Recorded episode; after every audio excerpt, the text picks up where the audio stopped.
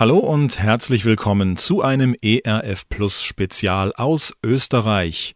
Die Sendung steht ganz im Zeichen des Christustags, der bereits am 17. Oktober in der Kitzmantelfabrik in Forchdorf stattgefunden hat. Eingeladen waren alle, die sich in ihrem Glauben an Jesus Christus, an Bibel und Bekenntnis orientieren und für eine Erneuerung der Kirche beten und arbeiten möchten. Durch diese Sendung begleitet sie Björn Korf. Sammeln, Stärken, Senden. Das war das Motto des Christustags. Veranstaltet wurde er von der Christusbewegung, eine Plattform innerhalb der evangelischen Kirche in Österreich. Vorstandsmitglied Markus Nöttling hat mir verraten, was es mit der Christusbewegung auf sich hat. Ja, ich bin seit zehn Jahren in der Synode, äh, in unserer Gemeinde 14 Jahre Kurator gewesen und äh, freue mich sehr über die Basis, äh, wo die evangelische Kirche herkommt. Und ähm, dort in dem Bereich der weiteren Entwicklung unserer evangelischen Kirche, bei den vielen Strömungen, Zeitgeistentwicklungen, immer wieder auch dort verankert sein zu müssen und alle Fragen auf die Entwicklungen der heutigen Zeit, die uns umgeben, vom Zentrum unseres christlichen Glaubens her beantworten zu können, Dafür setzt die Christusbewegung sich ein, vorrangig innerhalb unserer Kirche, ganz besonders in unserer Kirche, also nicht nur in der Synode, nicht nur in den Subversammlungen und natürlich auch in den Gemeinden. Aber das sind im Wesentlichen die vier Soli, also das heißt allein Christus, allein aus Gnade, allein Glauben und allein die Schrift. Und das versuchen wir überall äh, in Erinnerung zu rufen, dass es viele Menschen in unserer Kirche gibt, die, denen das das Wichtigste ist für ihr Handeln. Ja, dann ist der Christustag entstanden. Letztes Jahr war der erste Christustag und heuer der zweite Tag unter strengeren Auflagen aufgrund der Corona-Maßnahmen. Äh, warum wurde dieser Christustag ins Leben gerufen? Was, was ist damit, wird damit beabsichtigt? Ja, die, äh, die Vernetzung und Zusammenarbeit von Personen, Gemeinden und Organisationen, denen die Grundliegen, äh, so wie ich es vorhin geschildert habe, in der Christusbewegung wichtig sind, ähm, wollen wir auch anschaulich und äh, erlebbar machen. Dazu eben die Idee des Christustages, eines Christustages, wo der Name des Titels schon aussagt, dass eben der, also ich finde ja die Bezeichnung christlicher Glaube immer ein bisschen gefährlich, weil äh, grammatikalisch ist das Lich ja die Verniedlichungsform, wird das genannt. Wir wollen eben nicht christlich sein, wir wollen nicht Christus verniedlichen, sondern wir wollen Christus in seiner ganzen äh, ja, uns verfügbaren äh, erkennbaren oder erlebbaren Art äh, im Leben und in unseren Gemeinden erlebbar machen und so eben auch am Christustag diese Vernetzung erleben. Soweit Markus Nöttling über den Christustag, der am 17. Oktober in Forchdorf stattgefunden hat. Als Festredner war Dr. Clemens Hägele eingeladen. Er ist Rektor am Albrecht-Bengel-Haus, einer theologischen Ausbildungsstätte in Tübingen. Er sprach zum Thema Zukunft und Tradition, worin die Kirche bleiben muss, um weiterzukommen. Hören Sie nun seinen Vortrag. Obertitel Zukunft und Tradition. Ich trage für diese Formulierung auch mit die Verantwortung. Und mir geht es oft bei so Titelformulierungen, die müssen ja dann schon Monate vorher stehen, dass ich sie im Nachhinein so ein bisschen bereue. Warum? Ich komme ja aus einem nordwestlichen Nachbarland Österreichs. Und als ich dann gehört habe, Zukunft und Tradition, fühlte ich mich an das Parteitagsmotto einer bekannten deutschen Volkspartei erinnert. Aber wir sind hier auf keinem Parteitag. Wir sind auf einem Christustag. Und als Christen müssen wir für die Kirche anders denken, als es Politiker für die Gesellschaft müssen. Und deswegen haben bestimmte Worte bei uns einen anderen Zungenschlag als in der Politik, zum Beispiel Zukunft und Tradition. Wir müssen klar unterscheiden, was hat Kirche, wenn sie Zukunft hat, und was hat Gesellschaft, wenn sie Zukunft hat. Ich versuche mich einfach mal einen Politiker reinzuversetzen, der würde wohl für die Gesellschaft antworten, sie hat dann Zukunft, wenn wir sagen können, wir steuern zu auf Frieden, auf Sicherheit, auf Wohlstand, soziale Gerechtigkeit, Bildung, saubere Umwelt und so weiter. Wenn das gewährleistet ist, dann hat eine Stadt, ein Kreis, ein Land Zukunft. Und das wünsche ich mir natürlich auch für Christen. Und ich wünsche mir, dass Christen in die Politik gehen und der Stadt Bestes suchen. Was aber müssen wir als Christen und Christinnen antworten auf die Frage, wenn nach der Zukunft der Kirche gefragt ist? Wo ist da der Unterschied? Und genauso antworten Politiker für die Gesellschaft anders, wenn man sie fragt, was Tradition bedeutet. Also als Politiker äh, wird man wohl sagen, wir sind geprägt durch eine bestimmte Geschichte, durch bestimmte Werte, unsere Kultur, unsere Sprache und so weiter. Das ist Tradition. Was heißt aber Tradition für Kirche?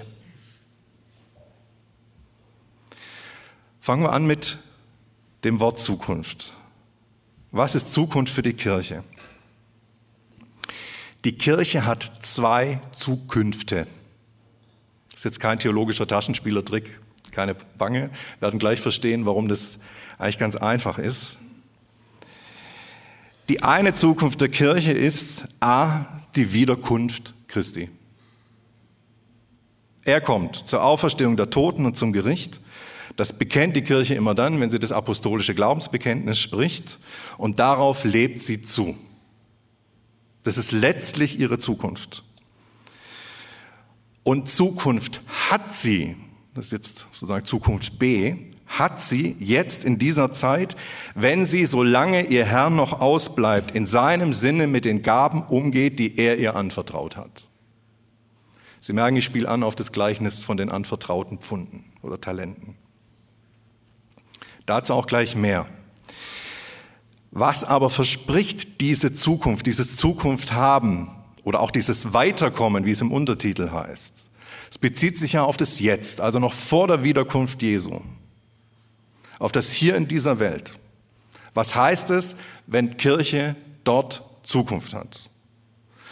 Wenn man das Neue Testament fragt, dann ist Kirche im Hier und Jetzt ganz nüchtern betrachtet erstmal ein Verlustgeschäft. Petrus sagt zu Jesus, siehe, wir haben alles verlassen und sind dir nachgefolgt. Erstmal muss man es ganz nüchtern so sehen. Kirche im Hier und Jetzt und mit dem Blick der Welt ist ein Verlustgeschäft. Aber Jesus antwortet auf diesen Satz von Petrus und er sagt folgendes, wahrlich, ich sage euch, es ist niemand, der Haus oder Brüder oder Schwestern oder Mutter oder Vater oder Kinder oder Äcker verlässt um meinetwillen und um des Evangeliums willen, der nicht hundertfach empfange. Jetzt in dieser Zeit.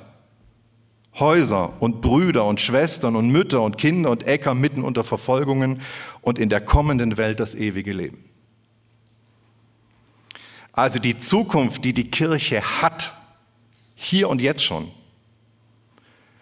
ist Christus, dem sie nachfolgt und sie selbst. Die Familie der Glaubensgeschwister. Dann ist da von Häusern die Rede, von Heimat, Geborgenheit und von Versorgung, Äcker. Ich kann mich noch gut erinnern, als wir mit einer Gruppe von Studenten spät abends in Südostindien nach einer ewig langen Reise ankamen, in Vishakhapatnam, eine Stadt, die kein Mensch in Europa kennt. Das stimmt natürlich, das kennen manche, aber es ist eine Stadt, in der kein Europäer Urlaub machen würde. Kam spät abends an. Und die Kinder und Bibelschüler der Netanya-Kirche dort haben uns begrüßt und eine Studentin aus unserer Gruppe hat gesagt, da ist man so weit weg von daheim wie noch nie in seinem Leben und hat den Eindruck, man kommt nach Hause. Das ist Kirche, das hat uns der Herr verheißen. Die, die, Zukunft der Kirche im Hier und Jetzt ist einfach auch sie selbst. Genauso auch heute Morgen ein Raum voller Geschwister. Warum bin ich gestern so gern hierher gefahren? Weil ich wusste, ich treffe hier einen Raum voller Väter, Mütter, Brüder, Schwestern. Und ich zitiere gern nochmal, wie auch im letzten Jahr, Sie werden es mir nachsehen, ein Satz von Bill Heibels, was er mal über die Ortsgemeinde gesagt hat. Es gibt nichts, was mit der Ortsgemeinde zu vergleichen ist, vorausgesetzt, sie funktioniert richtig. Ihre Schönheit ist unbeschreiblich, ihre Kraft ist atemberaubend, ihr Potenzial ist uneingeschränkt. Sie tröstet die Trauernden und heilt die Zerbrochenen durch Gemeinschaft. Sie baut Brücken zu Suchenden und bietet denen, die sich nicht mehr auskennen, die Wahrheit an. Sie hilft denen, die in Not sind und breitet ihre Arme für die Vergessenen, die Unterdrückten und Desillusionierten aus. Sie bricht die Ketten der Abhängigkeit, befreit die Gefangenen und gibt denen ein Zugehörigkeitsgefühl, die am Rand dieser Welt stehen. Egal, wie groß die Kapazität für menschliches Leid ist, hat die Kirche doch eine größere Kapazität für Heil und Heilung. Ich habe gesagt, dass Kirche diese Zukunft hat, wenn sie mit dem, was der Herr ihr anvertraut, verantwortlich umgeht. Und für das, was der Kirche anvertraut ist, ist jetzt Tradition vielleicht kein guter Begriff. Ich rede deswegen im Folgenden lieber von Gaben und verstehe unter diesen Gaben das, was Gott jeder Kirche, und damit meine ich jetzt also jeder Verwirklichung von Leib Christi auf dieser Erde, was er ihr zu jeder Zeit anvertraut hat und anvertraut, was sie gebrauchen soll und weitergeben soll. Und ich habe vorhin gesagt, immer wieder zurück zu den Grundlagen. Ich werde im Folgenden einen einzigen kurzen Bibelvers auslegen, wo diese Gaben konzentriert genannt sind. Viele von Ihnen werden den kennen, Apostelgeschichte 2, 42. Bevor ich ihn lese, kurz zur Vorgeschichte. Menschen hören in Jerusalem von Petrus das Wort des Evangeliums nehmen es an, werden gläubig, lassen sich taufen auf den Namen Jesu. Von 3000 ist die Rede, die hinzugefügt werden. Hinzugefügt werden, ist wichtig, diese passive Formulierung zu hören. Gott schafft seine Kirche und vertraut ihr Gaben an. Und dann heißt es, von dieser neuen Gemeinde, die da ins Leben gerufen wurde, Sie blieben aber beständig in der Lehre der Apostel und in der Gemeinschaft und im Brotbrechen und im Gebet. Also die Gaben sind die Gabe des apostolischen Wortes, die Gabe der Geschwister, die Gabe des Abendmahls und die Gabe des Gebets. Und jetzt wissen Sie auch schon, wie die Gliederung aussehen wird. Ich fange an. Sie blieben beständig in der Lehre der Apostel. Gemeint ist die Lehre der Jünger Jesu. Also der Inners, Jünger gab es viele, aber gemeint ist der innere Kreis. Der innere Kreis, diejenigen Männer, die Jesus gefolgt sind, seine Auferstehung erlebt haben und bezeugen können. Für uns heute, viele Generationen nach der Lebenszeit der Apostel, sind das, ist das die Lehre der apostolischen Schriften, also die Schriften des Neuen Testaments. Was ist mit dem Alten, werden sich jetzt manche fragen. Es lohnt sich darauf mal kurz einzugehen. Die Schriften des Alten Testaments waren Jesu Bibel und später ganz selbstverständlich die erste Bibel der ersten Christen. Hätte man damals einen der ersten Christen, die Jerusalemer Urgemeinde, gefragt, was sind deine heiligen Schriften, hätte er auf die Schriften des Alten Testaments verwiesen. Ganz selbstverständlich. Und die haben sie gelesen im Licht der Botschaft Jesu. Und das Neue Testament hat das Alte nicht abgelöst. Das Neue Testament ist vielmehr prallvoll von Altem Testament. Es atmet seine Luft. Und insofern dürfen wir in diesem Vers das Alte Testament immer mithören und mitdenken. Es gibt bis heute manche Theologen, zum Glück nur wenige, die uns raten, den Wert des Alten Testaments für die Kirche geringer zu veranschlagen, ähm, als es die Kirche bisher getan hat. Ich warne davor. Eine Kirche, die Zukunft haben will, die darf die Gabe des Alten Testaments nicht gering schätzen. Denn Kirche braucht den Bericht von der Geschichte Gottes mit Israel. Sie braucht die Erzählung von Gott als dem Schöpfer dieser Welt. Wir brauchen die Ermahnung der Propheten. Wir brauchen die Lieder der Psalmen. Wir brauchen die Weisheit Israels. Ein kluger Mann hat einmal gesagt, das Alte Testament riecht nach Erde. Das Alte Testament riecht nach Erde. Wenn Kirche Zukunft haben will, auch heute, braucht sie diesen Geruch. Und wenn sie das Neue Testament verstehen will, braucht sie das Alte genauso wie das Neue. Ich kenne junge Menschen, und zwar Menschen, junge Menschen, die mit Ernst Christen sein wollen, die mich manchmal fragen, warum, Clemens, beharrst du eigentlich so sehr auf dem geschriebenen biblischen Wort? Kann Jesus denn nicht auch direkt zu jedem Einzelnen heute sprechen? Unmittelbar. Doch antworte ich, das kann er. Und das tut er. Und ich freue mich, wenn Menschen sich danach sehen, auf Jesus zu hören und ihm zu gehorchen. Das ist immer mein erster Satz. Und dann kommt mein zweiter. Trotzdem müssen wir auf dem geschriebenen biblischen Wort beharren. Warum? Weil einzelne Offenbarungen an einzelne Christen keine Kirche schaffen und der Kirche keine Zukunft geben können. In dem Satz heißt es, sie, Mehrzahl, sie blieben beständig in der Lehre, also in etwas, was man gemeinsam gesehen und geglaubt hat, in der Lehre der Apostel. Die Gemeinschaft der Kirche bleibt in einer Lehre, die ihr vorgegeben ist, deren Gehalt sie gemeinsam bekennen und benennen kann. Und nur dann kann Kirche Kirche sein, nur dann hat Kirche Zukunft, sonst bleibt sie ungreifbar. Für was steht ihr eigentlich? Werden wir oft von der Welt und mit Recht gefragt, für was steht ihr? Und dann muss man was sagen können. Und zwar Sätze, die die Welt nicht schon längst kennt und sich selber sagen kann.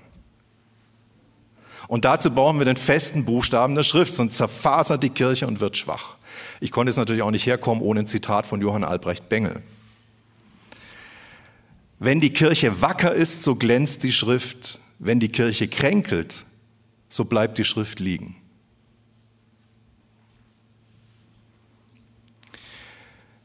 Gibt es sowas wie ein Kern und Stern der Schrift?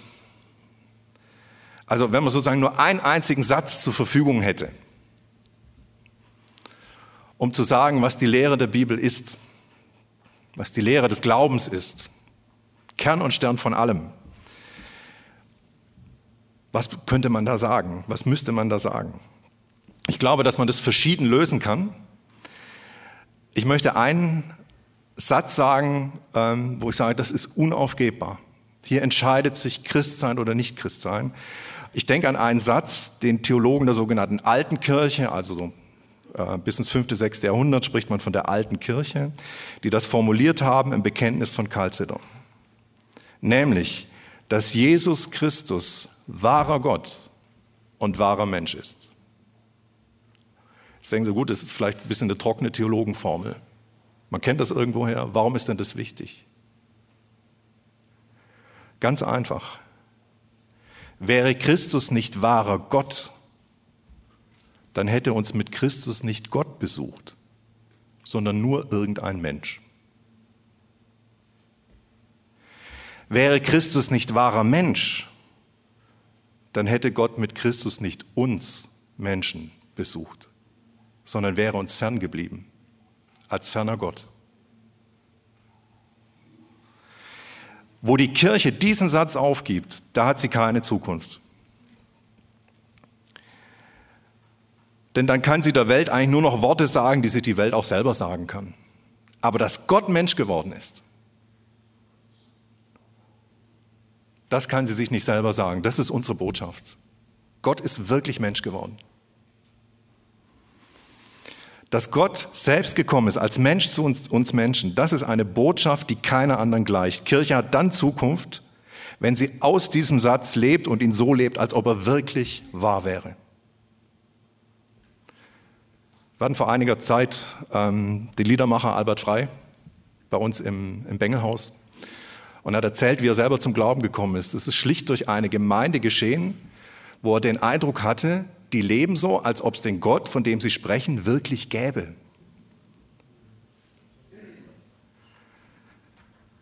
Lasst uns die Sachen, die wir glauben und jeden Sonntag bekennen, wirklich so leben, als ob die wirklich wahr wären. Beständig in der Lehre der Apostel, da kommen einem viele Fragen auf. Ist die Bibel nicht beliebig interpretierbar? Ganz oft werde ich mit der Rückfrage konfrontiert. Ist sie nicht alles andere als fest und eindeutig? Haben wir mit der Bibel wirklich einen festen Boden? Könnten wir uns nicht eigentlich doch auch auf einzelne Offenbarungen an einzelne Menschen irgendwie verlassen? Es stimmt, an manchen Stellen ist die Bibel schwer zu deuten. Und trotzdem, ich staune vielmehr darüber, wie aus einem so dicken, so vielfältigen Buch sich doch ein gemeinsamer Glaube entwickelt hat.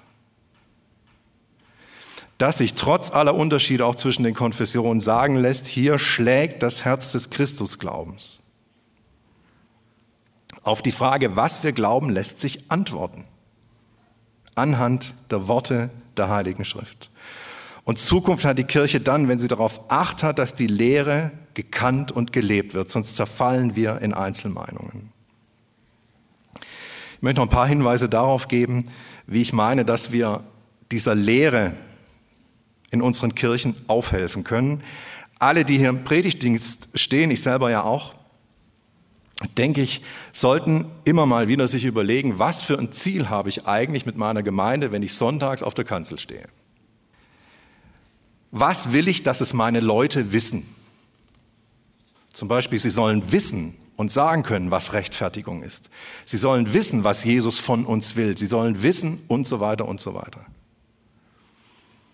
Als ich damals ähm, nach fünf Jahren von der Pfarrstelle weggegangen bin, auf der ich war, habe ich mir überlegt, was will ich denen als letztes nochmal mitgeben, wo ich sage, das ist mir jetzt absolut besonders wichtig, dass es diese Gemeinde weiß und gelernt hat. Und habe dann nochmal gepredigt über das Doppelgebot der Liebe. Gott lieben und die Menschen. Alles andere ist nicht wichtig. Gott den Herrn lieben und die Menschen. Alles andere ist nicht wichtig. Der Katechismusunterricht ist bei vielen lange her und aus diesem Grund sollten wir sonntags immer wieder auch mal von der Perikopenordnung abweichen. Dann aber nicht unsere Lieblingstexte predigen, in der Versuchung steht man als Verkündiger schnell, sondern auch mal über viele Sonntage ganze biblische Bücher, Kapitel für Kapitel, entlang der Maserung des biblischen Holzes. Die Bibel ist keine Spruchsammlung, sondern eine Bibliothek ganzer Bücher. Und es lohnt sich einmal, den Galaterbrief durchzupredigen, wenn nicht sonntags, dann in irgendwelchen Bibelabenden. Es lohnt sich mal, das ganze Lukas-Evangelium durchzupredigen. Wir haben Zukunft, wenn wir in der Lehre der Apostel bleiben, die aber erschließt sich uns nicht, wenn wir von Einzeltext zu Einzeltext springen. Und wir haben dann Zukunft, wenn wir wieder neu lernen, die Bibel ausreden zu lassen. Was meine ich damit? Stellen Sie sich vor, ich habe selbst erlebt, Bibelabend zu Markus 2, 1 bis 12, das ist die Geschichte, wo vier Freunde den Gelähmten zu Jesus bringen, das Dach aufgraben und ihn dann runterlassen. Und ein ganz interessanter Zug in dieser Geschichte ist, dass nirgendwo vom Glauben des Gelähmten berichtet wird. Nur von dem seiner Freunde. Seit als Jesus ihren Glauben sah. Der Gelähmte spricht auch während der ganzen Geschichte nicht ein Wort. Und jetzt vergibt Jesus diesem Mann einfach seine Sünden. Einfach so. Und ich weiß noch, wie ich das bei einem Bibelabend in der Gemeinde diesen Text ausgelegt habe kam sofort, hat, das hat ihm bestimmt leid getan, seine Sünden. Das kann schon sein, es steht nur nicht da.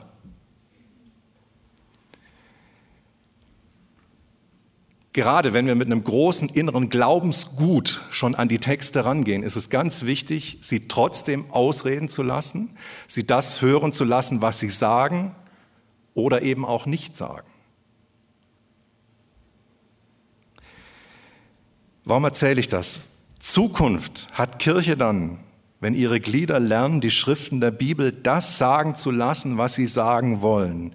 Nicht das, was wir hören wollen und sei das auch noch so richtig, sondern immer wieder auch neu auf die Bibel zu hören und sich da überraschen zu lassen. Sonst haben wir was vor uns, was ich immer gerne benenne als fromme Schriftkritik. Man kommt schon mit, einem, mit viel an die Bibel ran und hört ihr dann schon gar nicht mehr zu. Nächster Punkt, sie blieben beständig in der Gemeinschaft.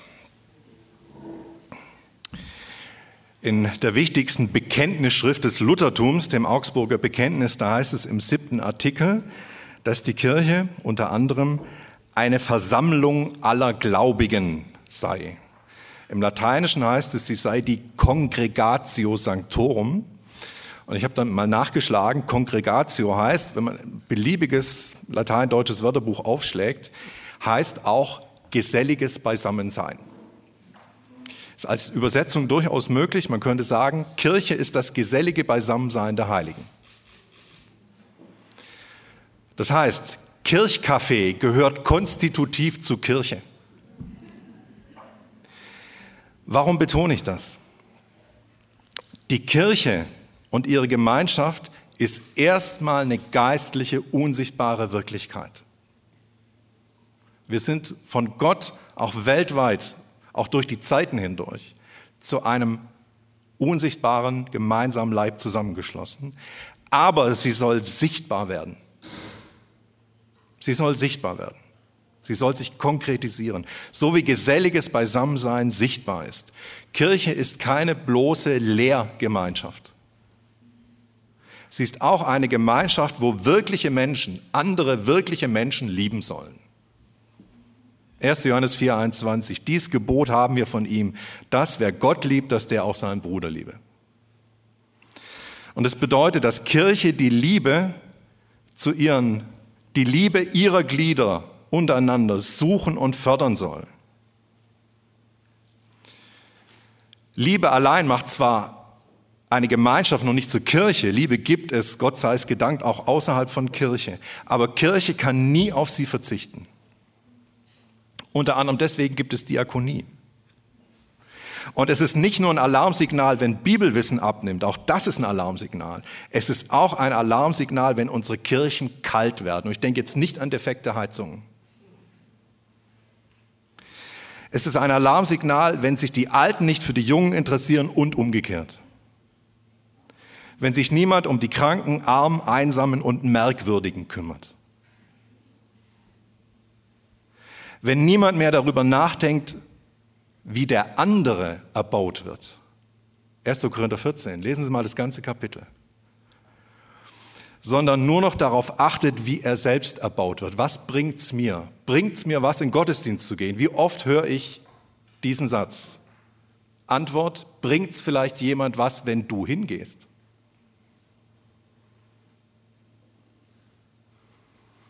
Vielleicht ist es für andere besonders wichtig, dass du da bist.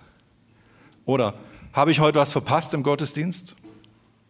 Ein Kollege von mir antwortet immer knallhart, du hast nichts verpasst, nur Jesus war da. Wenn Kirche Gemeinschaft lebt, dann hat sie Zukunft.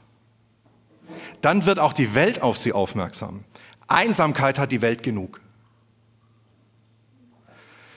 Und die Welt muss keine Kirche bemerken, deren Glieder einander nicht bemerken. Als ich selbst noch als junger Kerl auf Freizeiten war, auf christlichen Jugendfreizeiten, hat mich immer ganz unbewusst interessiert, wie sind die Mitarbeiter zueinander. War für mich extrem wichtig. Wie sind die zueinander?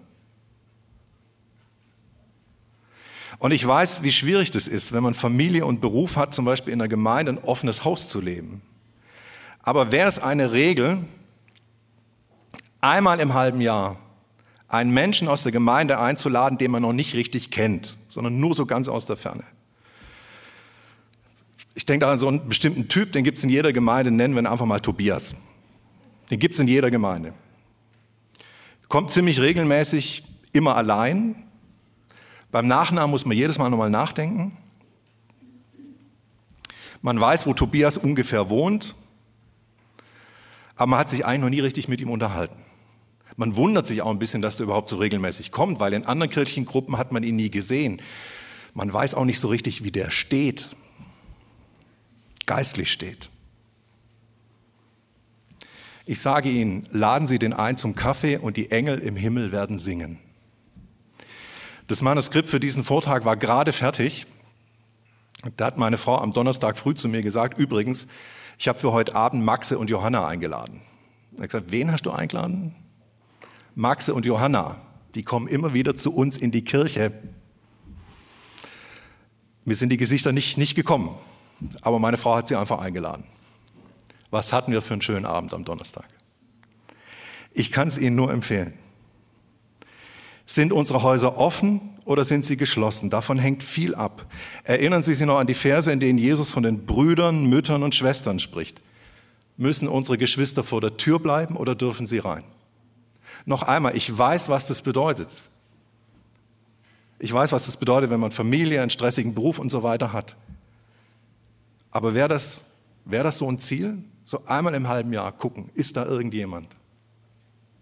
Ist da irgendjemand, wo man Congregatio Sanctorum leben sollte? Geselligkeit der Heiligen. Als ich hergefahren bin, habe ich gedacht, hoffentlich erzähle ich nicht immer dieselben Geschichten, die ich letztes Jahr schon erzählt habe, aber eine, die mute ich Ihnen nochmal zu. Bei uns in der Gemeinde, äh, wir haben einige Russlanddeutsche bei uns. Und ein Pfarrer ähm, ging zu ihnen, ging zu, hat einen Hausbesuch gemacht und hat gesagt, äh, ist es so aufgefallen, dass ein, ein russlanddeutsches Wohnzimmer ist vollkommen anders dekoriert als die Wohnzimmer, die er selber kennt aus anderen Hausbesuchen. Dann hat die Frau gesagt, das mag sein, ich weiß es nicht. Ich war noch nie in einem Wohnzimmer hier. Ich bin noch nie eingeladen worden. Wie gehen wir mit unseren Geschwistern um? Ich sage, einmal im halben Jahr, wäre das eine Möglichkeit? Auch bei Ihnen gibt es Maxe und Johanna. Nächster Punkt, beständig im Brot brechen. Gemeint ist das Abendmahl und vermutlich haben die ersten Christen das Abendmahl täglich in ihren Häusern gefeiert. Ich sage gar nicht, dass wir das machen müssen. Nur so viel, das überrascht uns vielleicht, wenn das Abendmahl in unserer Frömmigkeit vielleicht so eine große Rolle nicht spielt. Ich habe einmal in einer kleinen Gemeinde im Fränkischen Folgendes erlebt. Wir waren da als Freizeitgruppe zu Gast. Und der Pfarrer hat äh, eingeladen zum Abendmahl und da sind wir als Freizeitgruppe hin und der Vikar auch und haben das Abendmahl empfangen und die komplette Gemeinde blieb sitzen. Ich irgendwas stimmt hier nicht. Die waren doch alle eingeladen zum Abendmahl, bis ich nachher dann erfahren habe, Tradition in der Gemeinde ist es einmal im Jahr zum Abendmahl. Wenn auch jetzt nicht täglich, aber um Zukunft zu haben, sollten wir es, wie es hier heißt, beständig feiern. Das hat mindestens zwei Gründe. Erstens, es ist zum einen die Vergewisserung der stellvertretenden Hingabe Jesu für uns am Kreuz. Und zwar eine Vergewisserung, die man sehen und schmecken kann. Christi Leib für dich gegeben, Christi Blut für dich vergossen. Es gibt Dinge, die können wir uns nicht selber zusagen, derer können wir uns nicht selber vergewissern, sondern die müssen uns zugesagt werden. Und dazu brauchen wir so ein äußerliches Zeichen und das ist das Abendmahl.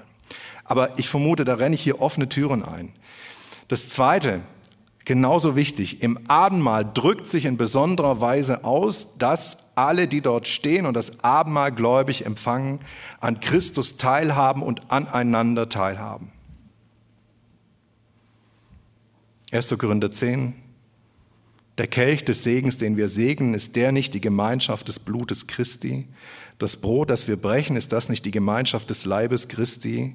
Denn ein Brot ist's, so sind wir, die vielen, ein Leib, weil wir alle an einem Brot teilhaben.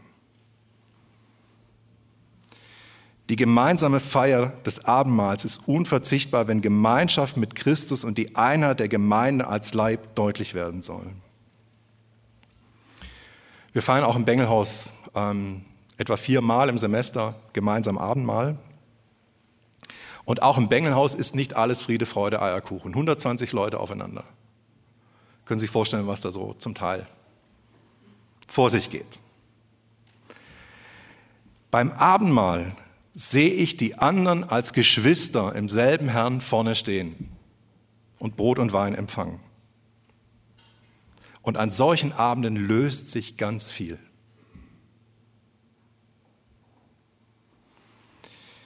Das Abendmahl ist eben auch ein Gemeinschaftsmahl. Es hängt ganz stark mit dem Punkt von vorher zusammen. Ich möchte Ihnen eine Geschichte, eine Anekdote vorlesen, die Spurgeon, der berühmte Baptistenprediger, erlebt hat.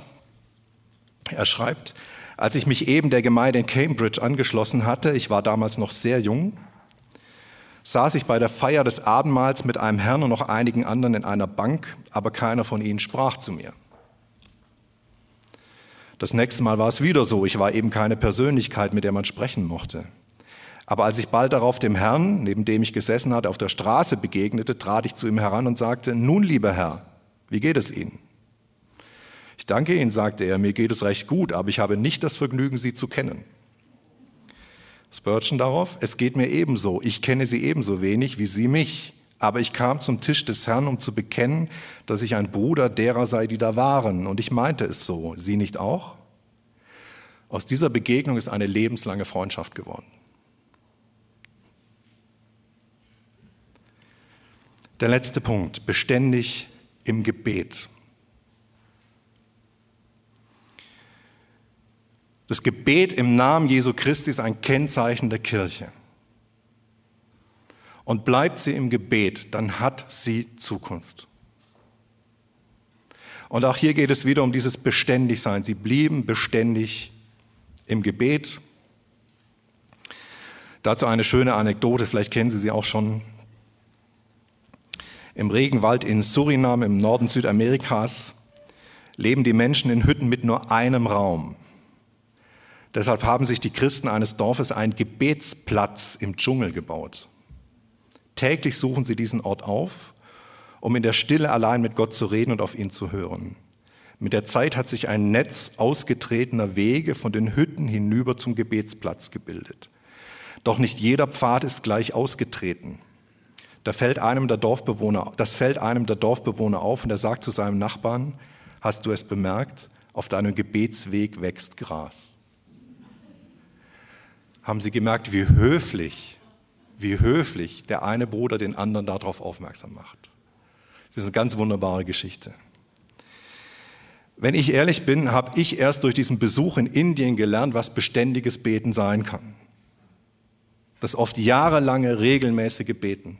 Zum Beispiel für einen einzelnen Menschen. Auch hier wieder kurz eine Geschichte, die vielleicht manche im letzten Jahr schon gehört haben. Wir haben einen Dschungelpastor, der so eine Art Dekansamt dort ausgeübt hat, kennengelernt. Und nach dieser Begegnung erzählt uns jemand, der war übrigens früher Gangster. Ich dachte, okay, spannende Geschichte. Er ist als Jugendlicher aus der Gemeinde davongelaufen äh, und hat sich einem Verbrechersyndikat angeschlossen. Und die Gemeinde hat jahrelang gebetet, dass er zurückkommt. Jahrelang. Und er kam zurück. Nach vielen, vielen Jahren. Beständiges Beten ist auch das Beten, und ich weiß jetzt, was ich sage, ist auch das Beten, das nicht zweifelt, dass es erhört wird. Und ich sage das, obwohl ich weiß, dass Gott auch so manches Gebet nicht erhört hat. Und ich habe keine Lösung dafür.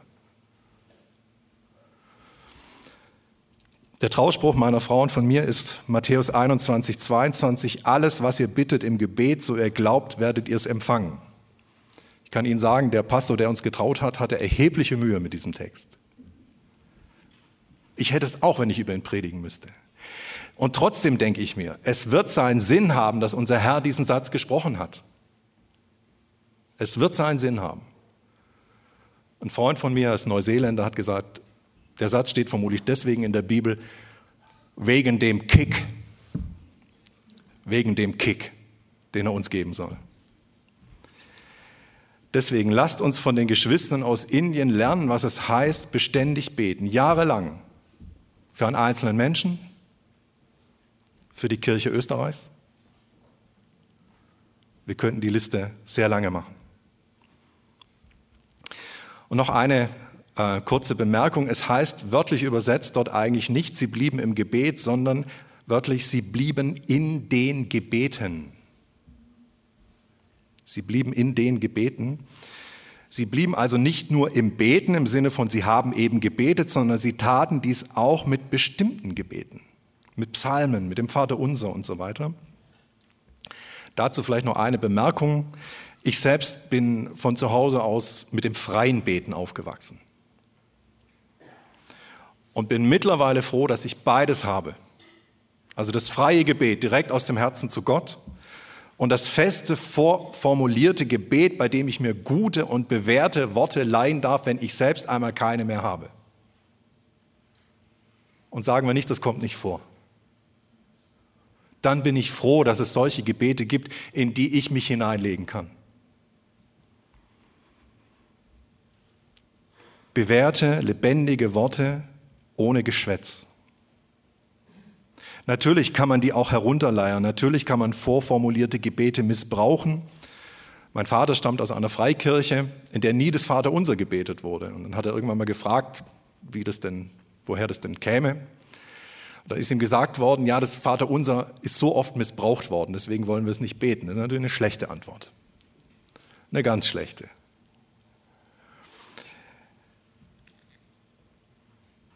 Missbrauchen kann man auch freie Gebete. Ich glaube, dass dem Christenleben beide Formen gut tun und dass Kirche Zukunft hat, wenn sie mit beiden Formen gut umgeht. Worin muss Kirche bleiben, wenn sie vorwärts kommen will, wenn sie Zukunft haben will? Sie muss bleiben in der Lehre der Apostel, in der Gemeinschaft, im Brotbrechen, im Gebet. Ich danke sehr für die Aufmerksamkeit. Zukunft und Tradition, worin die Kirche bleiben muss, um weiterzukommen. Sie hörten einen Vortrag von Dr. Clemens Hägele, den er im Oktober am Christustag in Forchdorf gehalten hat. Dr. Hägele ist Rektor des Albrecht-Bengel-Hauses, einer theologischen Ausbildungsstätte in Tübingen. Mehr zur Christusbewegung, die diesen Christustag veranstaltet hat, finden Sie online unter christusbewegung.at. Sie wollen etwas Gutes tun? Dann unterstützen Sie doch die Arbeit des ERF in Österreich mit einer kleinen Spende. Informationen dazu finden Sie online auf unserer Webseite unter erf.at. Und damit sind wir am Ende der Sendung angekommen. Morgen um die gleiche Zeit gibt es den zweiten Teil unseres ERF-Spezial zum Christustag. Unter anderem bringen wir darin einen Vortrag von Gudrun Katnick zu einem sehr aktuellen Thema. Es geht um Sterbehilfe. Wie gesagt, morgen um die gleiche Zeit. Damit darf ich mich von Ihnen verabschieden. Björn Korf hat Sie durch diese Sendung begleitet. Ich sage danke fürs Zuhören. Vielleicht bis morgen. Behüt Sie Gott.